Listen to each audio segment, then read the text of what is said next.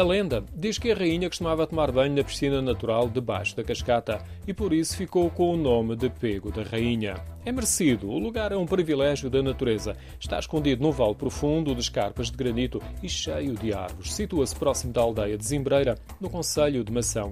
A cascata tem 3 a 4 metros de altura. A água surge entre as rochas, protegida pelas sombras de árvores altas ganha luz, força e sonoridade quando se despenha numa piscina natural. É grande, espaçosa, uh, silenciosa, só sob o barulhinho da água e dos, dos, passarinhos. E a água é fria, mas é belíssima. Para a altura do ano é excelente. A água está sempre a correr, tem uma queda de água, tem várias secções, digamos assim, para cima, mas o grosso, o grande, é esta zona aqui de baixo, que é logo aqui a primeira, a primeira imagem que se tem é esta, este lago grande aqui com a, com a queda de água. E depois para cima tem algumas zonas mais pequeninas, já com mais sombra. Tem umas mesas também de, de refeições para se poder estar e para poder também descansar e vir aqui aproveitar um bocadinho do dia. A descrição é de João Bagorro. Estava pela primeira vez no Pego da Rainha. O grupo de que fazia parte ficou na parte de cima, nas sombras, junto ao curso da Ribeira da Zimbreira, antes da cascata. Outros visitantes preferem junto da piscina natural, onde há rochedos a fazer de praia, para se estender a toalha. A piscina natural chega a ter 2 metros de profundidade e depois a água corre calmamente pelo vale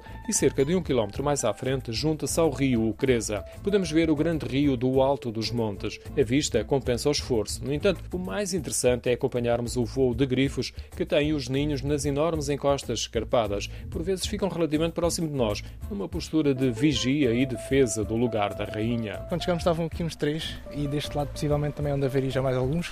Podemos vê-los a voar também aqui por cima de nós neste momento. Portanto, tudo isto é aconselhável para desfrutar um bocadinho também da natureza, que é para isso que nós cá estamos, né? aproveitar a natureza que nos envolve. Há um estradão que contorna alguns dos montes e um deles leva-nos a outro lugar interessante, a barragem da Paracana. Quem gosta de caminhadas tem dois circuitos rupestres.